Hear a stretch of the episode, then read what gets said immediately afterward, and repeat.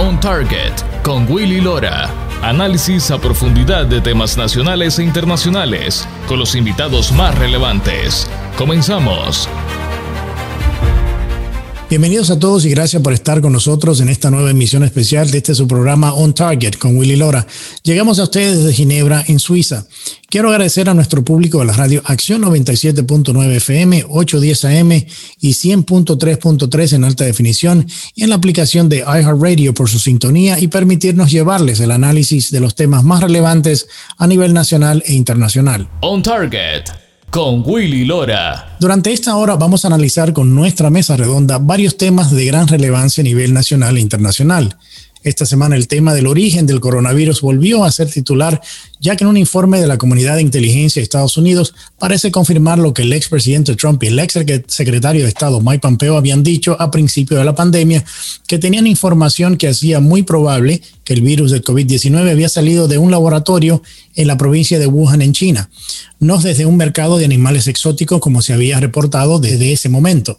También esta semana se anunció el viaje del presidente Biden a Ginebra, en donde sostendrá un encuentro con el presidente ruso Vladimir Putin, en medio de cuestionamientos a sus pronunciamientos hacia el presidente ruso de llamarlo asesino luego para quitarle alguna de las sanciones impuestas por la administración pasada al tema de la exportación de petróleo. Además de cuál es el futuro que le espera al doctor Fauci, quien ha sido la cara pública de la lucha en contra del COVID en Estados Unidos, ya que en nuevas informaciones que revelan que no solo ha mentido sobre el papel que su organización había jugado en el financiamiento de experimentos con el coronavirus en el laboratorio de Wuhan, algo que había negado en audiencias en el Congreso, y también analizaremos la crisis humanitaria que sigue expandiéndose en la frontera sur y se comienzan a enviar a jóvenes inmigrantes en vuelos nocturnos a diferentes estados para ser distribuidos en las comunidades o en diferentes comunidades, alegadamente sin pasar ningún tipo de filtros o registrarlos al entrar por la frontera sur. Para analizar estos temas me acompañarán en esta hora desde el centro de la Florida la periodista Daniel Alessandrino, desde Washington DC la analista política y economista Vanessa Vallejo y el ex director de Ciudadanía de Estados Unidos Alfonso Aguilar. Quiero comenzar esta mesa redonda con sus reacciones a lo que ha pasado con la noticia de que las agencias de, de, inteligencia de Estados Unidos informaron que tres de los científicos que trabajaban en el laboratorio de Wuhan en China fueron internados y atendidos en un hospital local en noviembre del 2019 diagnosticados positivos con el coronavirus, en cierta manera confirmando lo que había expuesto el expresidente y, y el ex secretario de, de, Estado Pompeo y ridiculizado por los medios de comunicación como algo que había dicho sin ninguna evidencia. La Casa Blanca ordenó inmediatamente que se frenara una investigación por parte del Departamento de Estado a los orígenes del virus para que en menos de 24 horas decidir o decir que le, pedían a la misma comunidad de inteligencia que duplicara los esfuerzos de esta investigación para llegar al fondo del asunto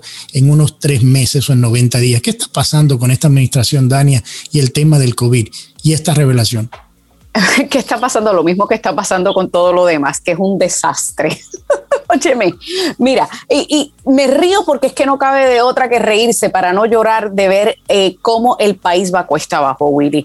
Primero que todo, eh, yo he dicho varias veces en mi propio, en mi propio programa, Willy, que esta administración básicamente es una administración de improvisación y de levantarle la cola al perro para darse cuenta que es macho.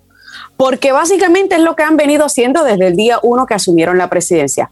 Vienen y revierten todas las decisiones de Donald Trump que estaban funcionando, ya sea con la frontera, con lo del oleoducto, con X, Y y Z, para después, a fin de cuentas, tras bastidores, admitir que Orange Man tenía razón, entonces comenzar nuevamente y recontinuar, retomar eh, la construcción del muro en la frontera para poder entonces tratar de, mitigar el caos que crearon en la frontera. Lo mismo es con lo del COVID-19, que no, que ellos decían que tenían un plan para vacunar a todo el mundo, que si un plan, que si esto, que si lo otro, y a menos de 100 días nos enteramos que el plan no era ningún plan, era simplemente continuar y abundar y construir sobre el plan que ya tenía Donald Trump. O sea que en realidad no tenían ningún plan. Y así sucesivamente hemos visto cómo esta administración una y otra vez lo que era, mira, hay una canción que se llama Buchipluma Namá, que es de salsa. es lo que hemos visto esta administración, que ha sido Buchipluma Namá, que ha hablado, hablado, hablado, hablado y todo ha sido hablar para las gradas y para aquellos tontos que han caído y le han creído que realmente tenían un plan para mover el país hacia adelante. Y esto del COVID es otro ejemplo de eso. Donald Trump dijo que sospechaba desde un principio que esto se pudo haber filtrado de un laboratorio y lo tildaron de eh, teorista de conspiración, lo, tiraron de, lo tildaron de loco, de supremacista de derecha, que esto y que el otro. Y el tiempo le dio la razón. Y, y así hemos estado viendo todos estos meses que nuevamente el tiempo le da la razón a la administración de Trump. Vanessa, ¿cómo tú ves esto que ha pasado con esta revelación en, lo que es eh, del posible origen de, este virus, que básicamente eh, ha matado casi todas las economías del mundo, han muerto millones de personas, hay millones infectados, que se revele esto ahora, algo que se habló hace un año, ¿cómo lo ves tú? A ver, yo creo que la gente debe tener claro que dentro de la comunidad científica y dentro de los científicos, que el COVID hubiera salido del laboratorio siempre fue una hipótesis creíble. Lo que pasó fue que los medios de comunicación simplemente se dedicaron a destruir eso, a tildar de teoría de la conspiración, de racismo, de teoría de la conspiración que ya estaba echada abajo. Estoy citando literal lo que decían los grandes medios de comunicación acá en Estados Unidos. Eh, y la pregunta viene a ser el daño que le están haciendo los medios de comunicación a la verdad y en este caso también a, lo que se pueda prevenir en un futuro, ¿no? Porque estamos hablando, como tú lo decías, de, un virus que ha matado a millones de personas en el mundo entero, que tiene a países al borde de, de una crisis económica y a otros ya en una crisis económica terrible. Entonces, hay que preguntarse ¿qué le, qué le pasa a los medios de comunicación. Ah, cerraron esa puerta y simplemente se dedicaron durante meses, eh, casi un año, a decir que era teoría de la conspiración simplemente porque era lo que decía Trump. Odian tanto a Trump que no les importa la verdad, o sea, ¿cuál es el compromiso de los medios de comunicación con la verdad? No hay, simplemente como odian a Trump y Trump estaba diciendo eso, era el personaje más alto que decía eso, pues entonces simplemente tildemos lo que él diga de teoría de la conspiración y, de racismo, ¿no? Y eso es muy peligroso porque entonces estamos retrasando eh, investigaciones, estamos eh, así cerrando la puerta a la verdad. Y luego está lo que hace el gobierno de Biden, ¿no? Entonces Biden recibe una investigación que iba en esa línea del Departamento de Estado y Biden decide cerrar esa investigación para ahora decir que, bueno, entonces sí hay que investigar en esa línea porque ya eh, es evidente todo lo que está pasando. Entonces, muy preocupante el, el, actuar de los medios de comunicación y, por supuesto, muy preocupante también lo que está pasando dentro del gobierno, que uno en realidad no se explica qué es lo que, qué es lo que ocurre si es que Biden ah, no, no, no está de verdad entendiendo lo que está pasando, ¿no? Sí, Alfonso, tú fuiste parte del gobierno de Estados Unidos y he trabajado mucho tiempo en Washington y, hemos, y sabemos cómo funciona todo el, el tema de de los informes de inteligencia y lo que se maneja a nivel de Casa Blanca en ese sentido. El presidente o la Casa Blanca había dicho que el presidente Biden se enteró de estos informes hace solamente un mes y medio ah, y que y, también que le está pidiendo una resolución en 90 días a, los, a las agencias de inteligencia. Conociendo tú y yo lo que ya conocemos de Washington, la gente tiene que entender que al presidente de Estados Unidos se le hace un briefing de inteligencia todos los días en la mañana, es lo de las primeras cosas que tiene que leer. Claro. Lo han ido haciendo hace muchísimos años. ¿No te preocupa a ti el hecho que cuando ya tiene tres o cuatro meses que están en la Casa Blanca se diga que solamente hace un mes y pico que la, la pandemia, que obviamente a nivel de inteligencia tiene que estar en las prioridades de esos briefings de inteligencia que recibe el presidente todos los días, que diga que solamente hace un mes y algo que se enteró de este tipo de, de, esta información de los servicios de inteligencia? Entonces es algo que por lo menos yo no le di mucho peso quiero que una persona que ha tenido tu experiencia trabajando dentro del gobierno de Estados Unidos le cuente a la audiencia, o sea, qué tan cierto puede ser esto, dentro, eh, mirando el COVID-19 como obviamente una de las prioridades mundiales. Bueno, claramente no es cierto. Como bien decía Dania, eh, el hábito de esta administración es mentir. Desafortunadamente, con ayuda de, de, la prensa, eh, no están siendo honestos, transparentes con el pueblo americano como muy bien dijo Vanessa, la posibilidad de que el virus procediera de un laboratorio militar en la provincia de Wuhan siempre habría sido una posibilidad. Siempre los, las agencias de inteligencia consideraban eso como una posibilidad. Incluso tenían evidencia, evidencia que cuando él llega a la Casa Blanca, obviamente habrá tenido acceso a informes de inteligencia de las agencias de Estados Unidos que contenían esa evidencia. Quizás no probaban conclusivamente o todavía no prueban conclusivamente que el virus proviene de, del laboratorio, pero demuestran que es totalmente plausible que provenga del laboratorio. Entonces, el tratar de decir ahora, es que ahora me enteré Ahora de pronto surgió una evidencia adicional y tenemos que tomarlo sumamente en serio. Eso es totalmente falso. El año pasado, y vale la pena repetirlo porque realmente es inconcebible, el año pasado estaban diciendo no meramente que no era una posibilidad, sino que el que saliera, que, que la posibilidad de que saliera el laboratorio había sido refutada refutada, o sea que no era ni una posibilidad. Y esto eran los demócratas, eran medios, y no solo fue el presidente Trump diciendo que era una posibilidad, era el secretario de Estado Pompeo, eh, eh, funcionario del Departamento de, de, Estado, trabajando en una investigación que incluso cuando, como tú bien dijiste, cuando llega Biden a la Casa Blanca, eh, ordena que, que, pare esa, esa, esa investigación. El senador Tom Cotton, recordemos que también, eh, Tom Cotton se lo fabricó, no, había evidencia, había inteligencia. No estamos diciendo aquí que conclusivamente esto procedió del laboratorio, pero que es totalmente plausible. Y finalmente, el, el, el, eh, el, oráculo de Delfos, el doctor Fauci, diciendo en numerosas ocasiones en televisión, en testimonio congresional, que era prácticamente imposible, que esto es una progresión natural en los murciélagos que en algún momento saltó a los seres humanos. O sea, es increíble lo que está sucediendo. La, prensa ahora está dando un cambio de 180 grados y escuchando a Maggie Haberman del New York Times, dice que es culpa de Trump. O sea, ahora sí, es culpa de Trump, porque no se le podía creer a Trump. Pero no solamente era Trump, digo, aparte que hay que creerle porque era presidente de los Estados Unidos, pero era un sinnúmero de funcionarios y había evidencia. Entonces, claro, es que se demuestra el contubernio de la prensa con esta administración. Y por último, debo decir que también ellos querían contrariar al presidente Trump, porque ellos querían, hay que recordar que el candidato Joe Biden decía que China no era un reto de seguridad nacional. El, el que él dijo, no, pero ellos no son realmente competidores para nosotros. Come on, man. No hay, no hay que preocuparnos, ¿verdad? Y ahora se dan cuenta, y todo el mundo en Washington lo dice públicamente, tanto que, que, que esta semana se aprobó un proyecto de ley para contrarrestar el, el, riesgo de China, que el principal riesgo de seguridad nacional que tenemos hoy en día era China. Es China, pero el año pasado no lo era, no lo era. El año pasado, ¿cuál era, cuál era el riesgo? Rusia, Rusia, Rusia. Rusia, por cuatro años.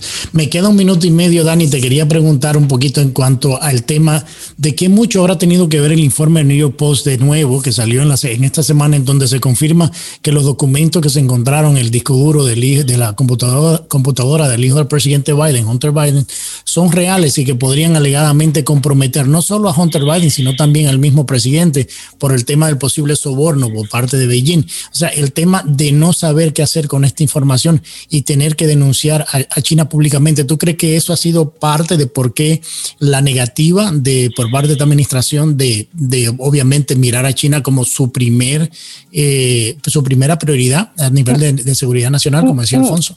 Mira, eh, no solamente, eh, honestamente, yo te voy a decir lo que yo siempre he pensado sobre la relación de Estados Unidos con China bajo la administración de Biden. Desde el principio China no ha respetado a los Estados Unidos y, eso quedó demostrado cuando el secretario de Estado Anthony Blinken se reunió con ellos allá en Alaska y ellos se levantaron y se fueron de la reunión y lo dejaron con la palabra en la boca. O sea, que desde ese, ese descaro o de ese primer, eh, esa primera demostración de desafío, eh, quedó claro que, China no respeta a esta administración y que independientemente, y, mucho más, obviamente, el que salga esta información, mucho más pone en tela de juicio la habilidad de esta administración de presionar a China a nada como lo hizo Trump, que le puso aranceles, que eh, básicamente lo tenía contra la cuerda. Eh, y obviamente todos sabemos el, este, el, resultado de, haberlo tenido contra la cuerda. Es que pues ahora eh, estamos ante la posibilidad de que hayan dejado escapar esta, esta porquería de virus de un laboratorio. Pero bueno, a fin de cuentas es existe, puede que sea una posibilidad o una coincidencia. Yo hace mucho tiempo dejé de creer en coincidencias. Yo creo que muchas cosas pasan por algo y hay, hay, alguna razón y alguna motivación de fondo. Y la administración de Biden, claro, yo no creo que le va a pasar nada ni, ni al hijo ni al padre, porque todos sabemos que la, la justicia básicamente eh, sí se ha vuelto ciega para algunos. Y, y, es, lo que estamos viendo en este país. Pero yo no veo coincidencia, no creo que haya coincidencia. Bueno, gracias. Vamos a nuestra primera pausa. Al regresar con nuestra mesa redonda, el presidente Biden viajará a Ginebra para reunirse con el presidente ruso Vladimir Putin. Ya regresamos con más después de la pausa. On Target con Willy Lora. Periodismo auténtico y objetivo. Ya regresamos. On Target con Willy Lora. Actualidad y puntos de vista integrales. Ya estamos de vuelta. Ya estamos de regreso con su programa On Target con Willy Lora. La Casa Blanca anunció el viaje del presidente Biden a Ginebra para sostener su primera reunión con el presidente ruso Vladimir Putin el 16 de junio. La reunión viene en momentos en que la relación entre ambos países no podría estar en peor momento. El presidente Biden llamó de asesino al presidente ruso, además de poner nuevas sanciones en abril mientras el presidente ruso afirma nueva cooperación con Beijing en asuntos estratégicos y moviliza tropas en la frontera con Ucrania. Todo esto en el marco de una región, eh, de una reunión también del G7 en Gran Bretaña. Eh, eh, Vanessa, ¿cómo podemos ver este encuentro entre ambos mandatarios aquí en Ginebra? A mí me preocupa mucho lo que vaya a pasar eh, ahorita Dani hablaba de lo que está pasando con China. Recordemos, por ejemplo, que, en esta última reunión los chinos eh, terminaron hablando de BLM, es decir, Estados Unidos, en vez de poner a China a hablar de lo que pasó con el COVID, China terminó poniendo a Estados Unidos a hablar de BLM y como Estados Unidos era un país sistemáticamente racista, ¿no? Ahora, eso pasa con China, por eso tengo tanto miedo de lo que pueda pasar ahora con Rusia y Biden ahí, eh, hablando con Putin, que no es para nada tonto, todos sabemos lo astuto que es, entonces me da mucho miedo lo que pueda ocurrir.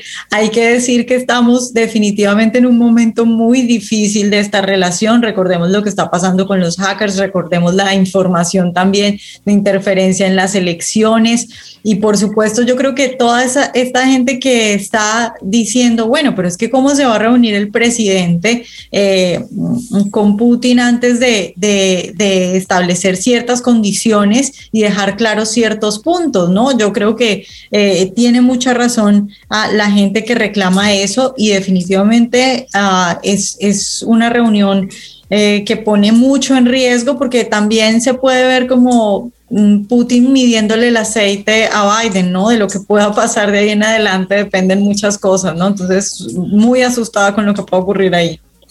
Alfonso, dentro de todo esto, la administración de Biden dio luz verde a quitar las restricciones al flujo de petróleo ruso a países europeos en busca de mejorar las relaciones con el Kremlin. Estas sanciones fueron impuestas por la administración anterior y algunos analistas dicen que el levantamiento de estas sanciones de ninguna manera le dan seguridad energética a los miembros de la OTAN y que al contrario lo hacen dependientes del petróleo ruso, convirtiéndolos en un peligro de seguridad nacional, algo que se le ha pedido al Congreso de Estados Unidos no aprobar. ¿Cómo, ve, cómo tú ves esta jugada ante, antes de llegar a la cumbre de, a la cumbre de Putin y Biden aquí en Ginebra?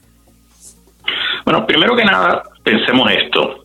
Eh, el presidente Biden se va a reunir en Ginebra después que Putin eh, detuvo y encarceló a un oponente político, Nalbani, Después que su marioneta en Bielorrusia, Lukashenko, bajara un avión de Ryanair para arrestar un periodista disidente. ¿Tú te imaginas si Donald Trump se hubiera reunido con eh, em, eh, Putin bajo estas circunstancias? Lo hubieran atacado, hubieran dicho que es irresponsable, que no es el momento para reunirse con Putin, pero a Biden no le dicen absolutamente nada.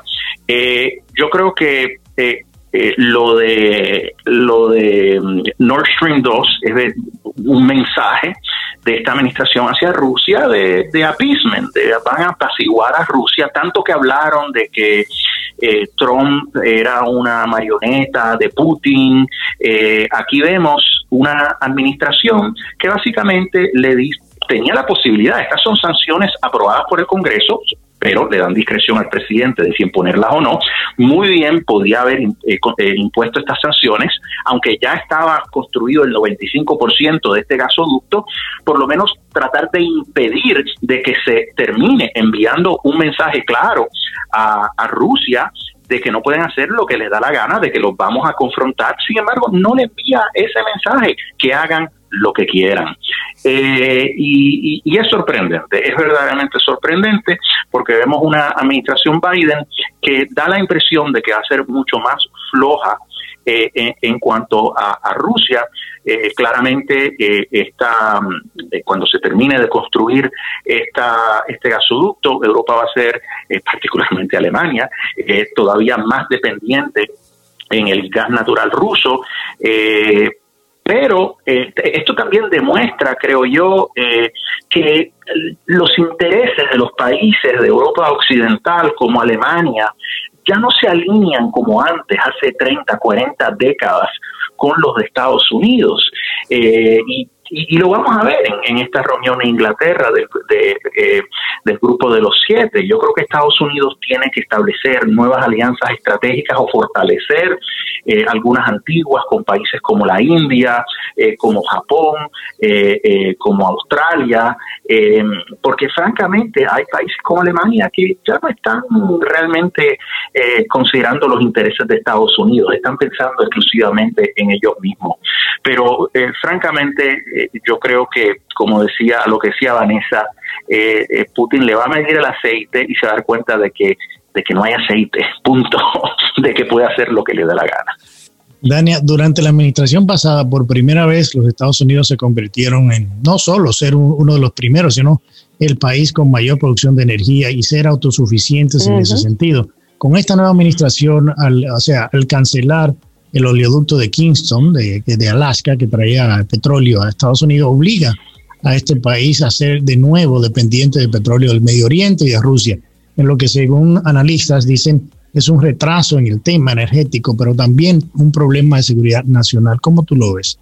No, yo estoy completamente de acuerdo con eso. Eh, es más, para añadir un poquitito más a lo que dijeron tanto Vanessa como eh, Alfonso, yo digo constantemente, Willy, que Xi Jinping, Vladimir Putin y Kim Jong-un han de estar en una playa, los tres juntos, bebiendo piña colada, eh, margaritas y tequila, por, y riéndose, viendo cómo Estados Unidos se está autodestruyendo, porque ya ellos como principales enemigos no tienen que mover un solo dedo. ¿Por qué? Porque nuestro enemigo lo tenemos aquí adentro.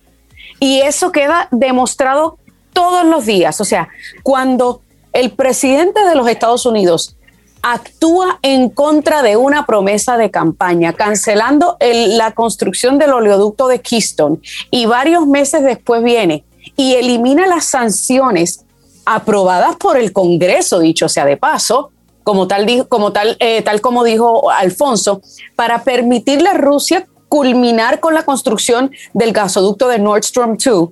O sea, eso definitivamente te demuestra que este lo que está tratando es, mira, de eh, de hacerle cucas mona, decimos en Puerto Rico, a Putin, como que, sí, mira, que yo estoy dispuesto a sentarnos a dialogar, a dialogar. No, Putin lo que está haciendo es riéndose, o sea, sentado con su margarito, su piña colada en la playa, riéndose, eh, burlándose de, lo fácil que han cogido de bobo a este señor. Por eso yo le, yo le llamo la marioneta de la Casa Blanca, que está siendo manejado por los oligarcas, que a su vez le deben todo a China y a Rusia.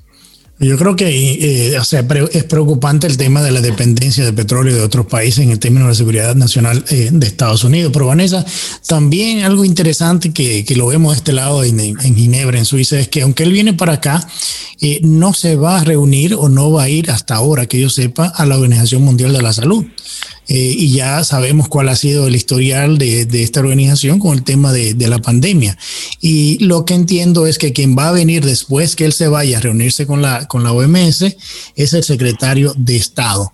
Lo estamos viendo esto de manera de que el secretario de Estado venga a limpiar un poco las cosas, a ponerle cara al problema, o lo estamos viendo de no poner al presidente Biden en una, en una situación difícil en la cual tenga que justificar lo que hizo la administración pasada de salir del grupo de la OMS, de quitarle los 400 millones de dólares que le daba al año hasta que no se hiciera una investigación eh, para ver qué había pasado con el tema del COVID. ¿Cómo podemos analizar el tema de que él va a estar aquí donde está la OMS y no va a ir a reunirse, como eh, estoy todavía haciendo el punto a lo que hablaba hace un momento de que la, crisis mundial número uno sea la pandemia y él es el presidente de la potencia más grande del mundo y que no tenga presencia en la OMS eh, es, es, algo que se está cuestionando aquí en Europa, sino que se está enviando al secretario de Estado, que es lo mismo que el, el, el problema de la crisis en la frontera, que vamos a hablar más tarde de ella, en el cual se le designa a la vicepresidenta cuando es tu crisis de política doméstica más grande. O sea, ese es el cuestionamiento que se hace aquí en Europa de ese movimiento de venir aquí y no llegar a reunirse con la OMS. ¿Qué te parece a ti eso? Yo creo que, bueno, pueden ser las, todo, lo que has mencionado, Willy, pero ahí también hay una cosa y es que, que, que es gracioso, bueno, todo esto es preocupante, pero a la vez es gracioso. Recordemos eh, que su jefa de prensa dice, él, dijo en algún momento que ella le decía que no contestara preguntas, ¿no? Eh, ¿Cómo así que un presidente es como tiene que recibir órdenes de la jefa de prensa que le dice que no conteste preguntas? Bueno, el presidente debe contestar preguntas y debe decidir cuándo él contestarlas, ¿no?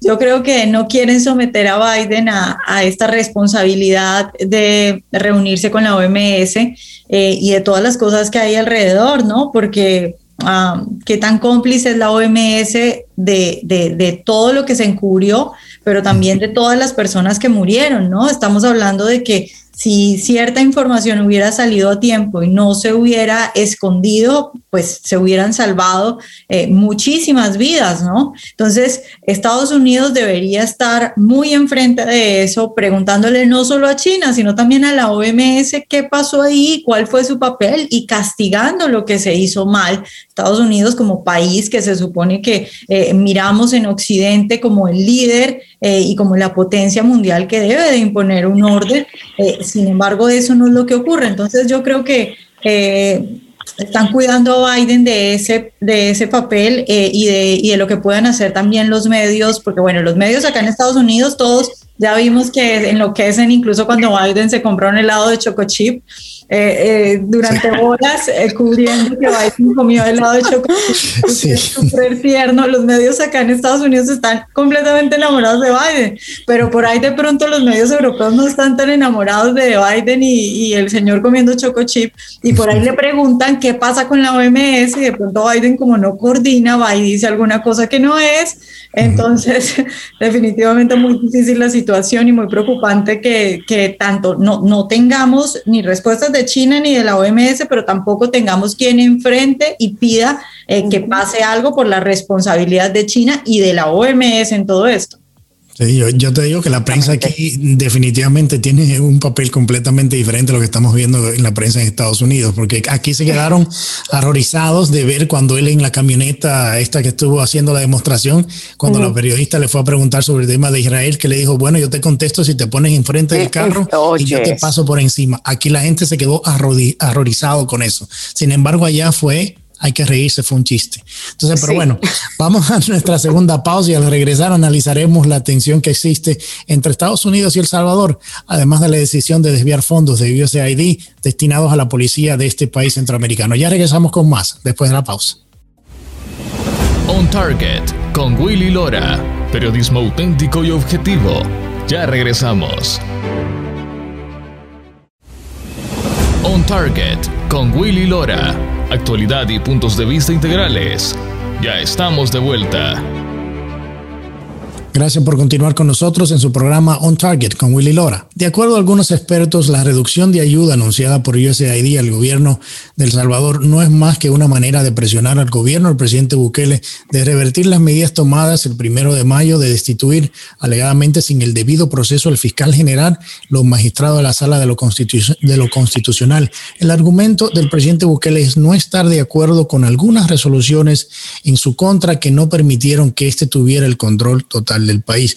Mi pregunta para, para ti, eh, Alfonso, es entonces, ¿creen, ¿crees tú que el presidente Bukele debería de respetar el debido proceso como lo ha pedido Estados Unidos, además de otros países y la sociedad civil? Porque estos funcionarios, estos, estos funcionarios y jueces no tuvieron el derecho a la defensa, según se, se, se ha sabido. A diferencia de Estados Unidos, en donde el presidente designa a su fiscal general, en El Salvador no es el mismo proceso. Él se tiene que ir al Senado y votarlo en el Senado. Claro, mira, yo, desconozco cuál es el, refiriéndome específicamente a la, remoción de los jueces del Tribunal Supremo, no soy un experto en derecho constitucional eh, salvadoreño. Eh, ciertamente, de un punto de vista político, la percepción no es buena de que en el primer día del nuevo Congreso, de la nueva Asamblea Legislativa, remueven, remuevan a los a los miembros del Supremo. Eh, eso obviamente ha causado denuncias eh, de un sinnúmero de organismos internacionales de Estados Unidos y lo puedo entender. Eh, o sea, yo puedo entender que, que, que un presidente eh, con eh, a través de su partido que controla el Congreso que remueva los jueces del Supremo porque no están de acuerdo con él, pues que eso se vea como una movida autocrática política. Pero es lo mismo que un presidente en funciones trate de aumentar el número de jueces eh, del Tribunal Supremo de Estados Unidos, por ejemplo. o sea que aquí evidentemente tenemos una lo que en Puerto Rico se conoce como la doble vara, ¿verdad? mira, es un doble estándar eh, o sea, siempre predicando la moral en paños menores. Como te digo, no se ve bien. Yo entiendo que a través de canales diplomáticos, de denuncias públicas, se tiene que enviar un mensaje a El Salvador. Pero pongamos también las cosas en perspectiva. La democracia en América Latina no va a llegar de la noche a la mañana, o, no, digamos, no va a madurar de la noche a la mañana. Hace 30, 40 años, El Salvador estaba en un estado de guerra civil, ¿verdad? Eh, eh, donde de gran, eh, mucha violencia, apenas había desarrollo económico, una situación muy, muy difícil. Entonces, aunque las acciones de Bukele no sean ideales, hay que asegurarnos que las medidas que tomamos, que tomemos para responder a lo que haga Bukele, no lleven a desestabilizar el país y a que llegue al poder un líder del FMLN, un izquierdista, que después no quiera irse y después eh, adelante intereses que vayan en contra de los intereses de los Estados Unidos. Y en vez de terminar con menos migración, terminemos con más migración, porque el, el, el, discurso de esta administración es que una de las razones porque hay, porque ellos obviamente no pueden asumir responsabilidad por la situación en la crisis, ¿verdad? Es culpa de Trump o ahora es culpa de los países centroamericanos y de Bukele, ¿verdad? Entonces hay que ponerle presión. Pero francamente me preocupa que en vez de ayudar a estos países, lo que hagamos es desestabilizar la región, desestabilizar El Salvador y, y que eso lleve a más migración. Por otra parte, me llama la atención de que ellos eh, siguen hablando de, trabajar con la sociedad civil, pero la sociedad civil en estos países está controlada por la izquierda. Y eso lo sabemos. Entonces, si, ellos atacaran a Bukele, eh, pero al mismo tiempo denunciaran a políticos corruptos de izquierda, pues yo diría, bueno, están tratando de ser objetivos, pero no lo hacen. Lo vemos en Guatemala, que siempre el ataque es a políticos de derecha, no a políticos de izquierda, incluso políticos de izquierda en Guatemala que están bajo investigación por actos de corrupción, no dicen absolutamente nada. Entonces, eh, ese es el tema.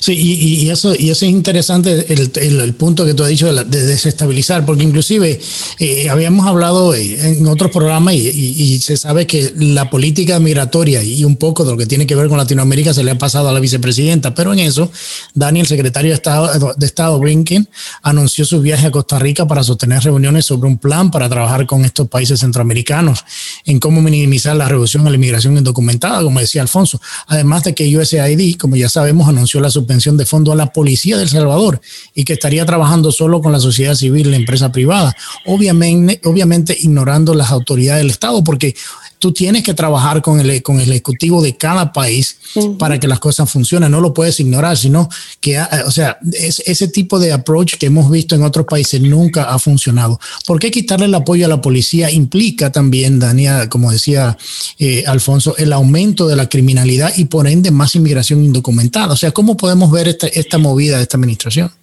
Es que, es que, eh, ¿qué podemos esperar de la administración que apoya quitarle fondos a la policía en los Estados Unidos? O sea, eh, es exactamente la, eh, o sea, es una premisa idiota, por no decir otra palabra que luego nos vayan a cancelar el programa. Pero es una movida estúpida porque, o sea, si tú quieres mitigar, contrarrestar y evitar que la gente emigre y salga de estos países del Triángulo Norte con rumbo a Estados Unidos y quieres minimizar, controlar este, la frontera y quieres controlar la, la violencia y la criminalidad, o sea, ¿cómo es que tú le vas a quitar fondos a la policía, a las autoridades que combaten el crimen? Eso es, eso carece de tanta lógica que realmente eh, yo, yo me pregunto, o sea, ¿qué está pensando la gente que está asesorando al presidente de los Estados Unidos. Y, como dijo Alfonso, o sea, independientemente de las decisiones o, este, que haya tomado Nayib Bukele, que estén o no estén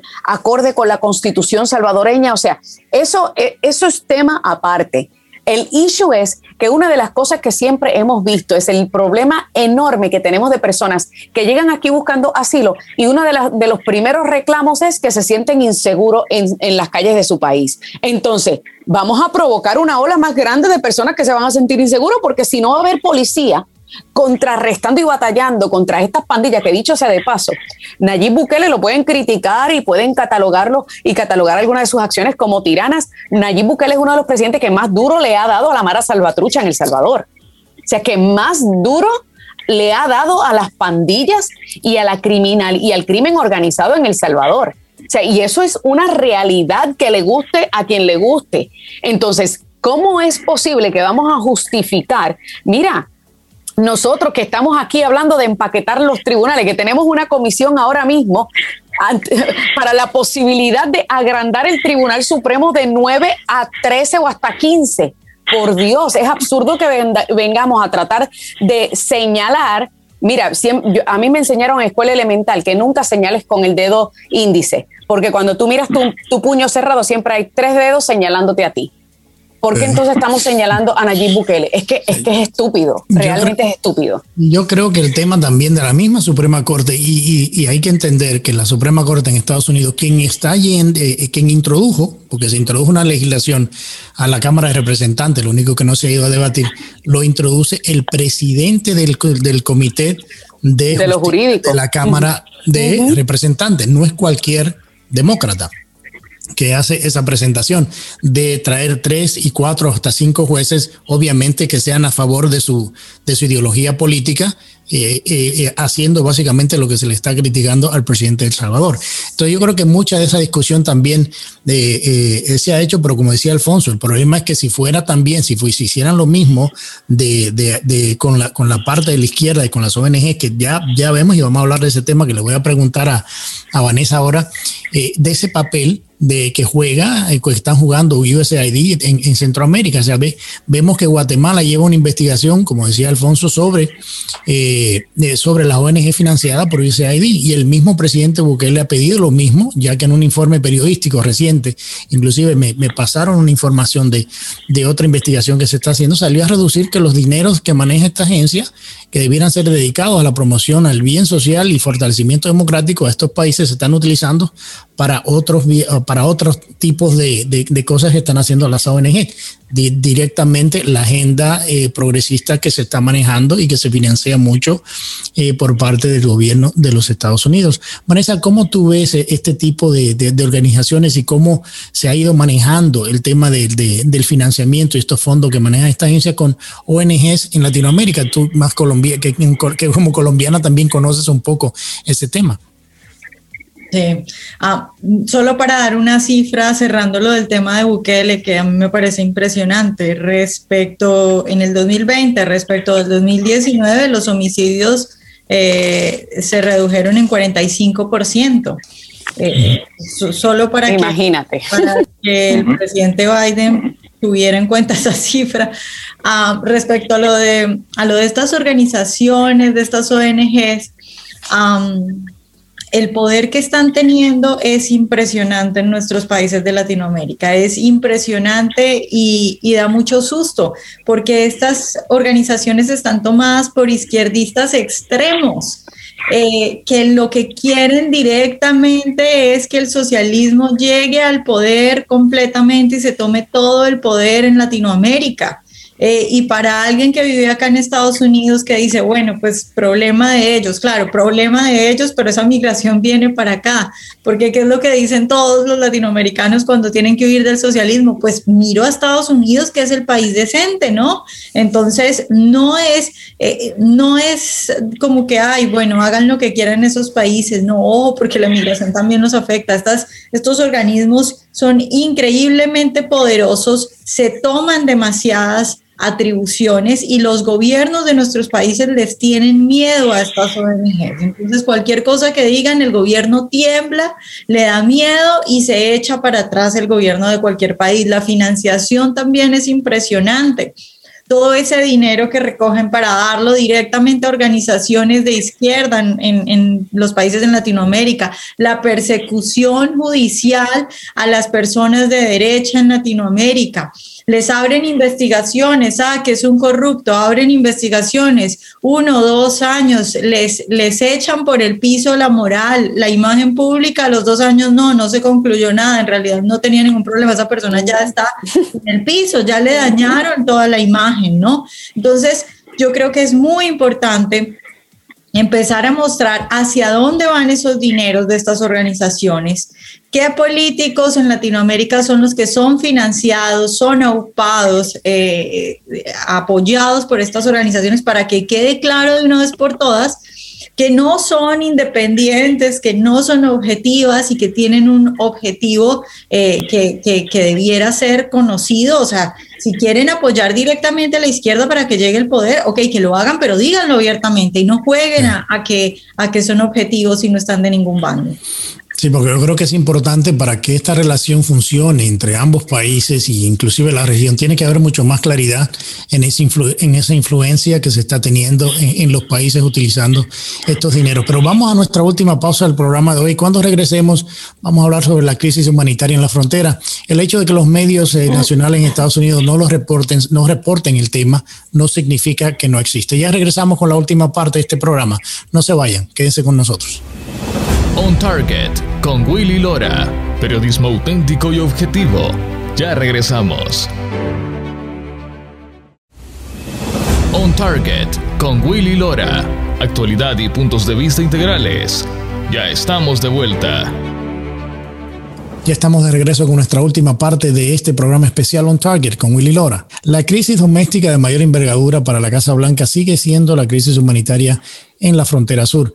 Según los números de la patrulla fronteriza, el mes de abril se detuvieron y arrestaron 178 mil inmigrantes indocumentados, unos 6 mil por días, o sea, algo increíble, siendo un mes récord. La administración dice que no existe tal crisis y que los medios han dejado de hablar y, reportar sobre este tema, en cierta manera dando la impresión de que eso dejó de pasar. ¿Por qué crees tú, Alfonso, eh, que, este, que se esté dando este fenómeno de querer ocultar lo que es tan obvio en la, en la frontera? Bueno, por, por razones políticas. Obviamente, e, este, y lo he dicho ya en, en un sinnúmero de ocasiones, esta es la principal crítica, de crisis que enfrenta Estados Unidos a corto plazo. Y obviamente la administración no quiere que se le preste atención, no quiere hablar de ella, porque eso puede tener un impacto político. en pocos días él ha creado esta situación, al enviar un mensaje claro durante la campaña de que eh, vinieran a Estados Unidos, al decir que iba a dejar de deportar personas, al, dejar, al decir que iba a dejar de construir eh, el, sistema de muros a lo largo de la frontera sur, al eliminar el programa de, de, de Remaining Mexico, que exigía que, que, personas que pidieran asilo en la frontera esperaran a la adjudicación de su caso en México, y ha creado este ambiente eh, inhumano, porque es inhumano, de, de este movimiento masivo de personas de Centroamérica, Estados Unidos, que están arriesgando sus vidas, poniendo su vida en riesgo, eh, que crea un ambiente de violencia, criminalidad, eh, un sinnúmero de mujeres, puede ser hasta 60, 80% de las mujeres niñas siendo violadas o siendo víctimas de acoso sexual, es realmente preocupante. Pero es curioso porque ellos, ellos les gusta redefinir los términos, ¿verdad? y, y, las palabras. Y ellos, para ellos, la crisis no es el, movimiento masivo de personas. Ellos realmente han demostrado que no les importa que personas pobres eh, hagan este viaje, personas humildes hagan este viaje tan peligroso al sur, sur de la frontera. Para ellos la crisis era que Trump no les dejó suficientes camas y suficientes oficiales para ellos procesar estas personas. Por eso el secretario Mallorca ha dicho que, que ya no hay crisis en la frontera, ¿por Porque ya los estamos acomodando en hoteles, ya tenemos, mm, ya podemos procesarlos más rápidamente, pero ¿de qué te vale tener tantas camas? Primero que nunca vamos a tener suficiente espacio de detención para acomodar eh, esa oleada masiva de personas. El problema es la oleada. ¿Qué tú haces para, para esa oleada? No están haciendo absolutamente nada. Lo único que proponen es enviar a Kamala a, hablar con los presidentes mexicanos y centroamericanos para atender las, las raíces del problema, como ellos dicen ellos, como dicen ellos. Pero imagínate, o sea, para nosotros controlar la frontera vamos a tener que esperar que estos países se estabilicen. Eh, eh, pues estaremos esperando décadas, ¿verdad? Es una actitud totalmente irresponsable. O sea, hay medidas que podemos tomar ahora mismo, como hizo la administración Trump, sin necesidad de legislación, porque hay unos que dicen, no, porque necesitamos una reforma migratoria. Mira, yo, estoy convencido que necesitamos una reforma migratoria, pero no para atender esta situación. Esta situación la podemos resolver rápidamente eh, tomando, eh, eh, restableciendo las medidas del presidente Trump que ellos catalogaron como inhumanas, pero, pero no son inhumanas. Cuando vemos niños que están siendo arrojados en, en, en, unas verjas, desde una verja en, en, la frontera, dejados solos, bebés dejados solos, que gracias a Dios pueden ser interceptados por, por las autoridades para darles ayuda médica, ¿cuántos no habrán ya muerto haciendo este viaje. Eh, es una cuestión muy seria y el tratar de minimizarla es totalmente irresponsable y cínica. Yo voy a recordar esos comentarios que hizo Jane Saki en una, en una conferencia de prensa, donde ella dijo que la agenda de migración para esta administración es parte de su agenda de equidad racial. O sea, básicamente diciendo que venga todo el mundo, que queremos cambiar la demografía del país. Eso es algo cínico, burdo. Es utilizar estas pobres personas Mira que se van porque por falta de oportunidades económicas o mejorar su calidad de vida. Eh, eh, o sea, francamente, eso no le hace, eso no ayuda a estos países estos países perdiendo eh, capital humano. O sea, es realmente preocupante y por eso no quieren hablar de ello, pero debo decir, tú mencionaste los números de abril, 172 mil personas, el número se mantiene alto, eh, en, en, en, marzo fue un poquito más alto, pero de lo que yo he escuchado, los números de mayo van a ser igual de altos. Esto es un aumento, un aumento increíble y, es, y se correlaciona claramente al desmantelamiento de las políticas de seguridad fronteriza del presidente Trump. Eh, Dania, eh, eh, como decía Alfonso hace un momento, ¿cómo, cómo tú ves que la, el presidente le haya delegado el manejo de la crisis a la vicepresidenta siendo esta su mayor crisis doméstica y al mismo tiempo la vicepresidenta no ha visitado la frontera para, para ver el problema de primera mano? O sea, ha hablado con el presidente de México, con otro presidente. O sea, ¿tú crees que esta estrategia de que si no va, no llega prensa o, y, y de esa manera se puede minimizar el impacto de esta crisis o por lo menos la óptica que se está teniendo? O sea, menos atención, menos presión? Eh, sin duda alguna es una estrategia, menos atención, menos presión, eh, porque literalmente hemos visto cómo la prensa nacional ha bajado la guardia y ha bajado, le ha quitado el guante de la cara a la administración en, en temas de inmigración. No solamente la prensa nacional en inglés, Univisión y Telemundo parece como que se olvidaron que hay una crisis en la frontera. Óyeme, yo, yo que sigo varios medios conservadores como Fox News, One America News y Newsmax, eh, mira, mínimo dos veces por semana llegan grupos de 100 o más venezolanos, o sea que ni siquiera son del Triángulo Norte. Estamos viendo, ya se han, se han detenido en la frontera personas de 120 países distintos. Y el hecho de que hayan nombrado meramente por nombrar solamente, para aparentar que se está haciendo a la vicepresidenta, que, que la otra vez que hubo una crisis similar bajo la administración de Trump, ella en cuestión de dos días ya estaba en la frontera allí armando un escándalo. Esta vez ella es la SAR, como le llaman, la zarina o eh, de la, situación, la experta de la situación en la frontera y ni siquiera ha puesto pie en ninguno de los centros de detención y mucho menos en la frontera. Es una falta de respeto y una burla a la inteligencia del, del pueblo y no solamente a la inteligencia del pueblo, a los latinos que creyeron que esta administración iba a entregarle la tan ansiada reforma migratoria. Y nuevamente se les ríen en la cara a los latinos que le dieron el voto y, le, y los vuelven a utilizar como balón político.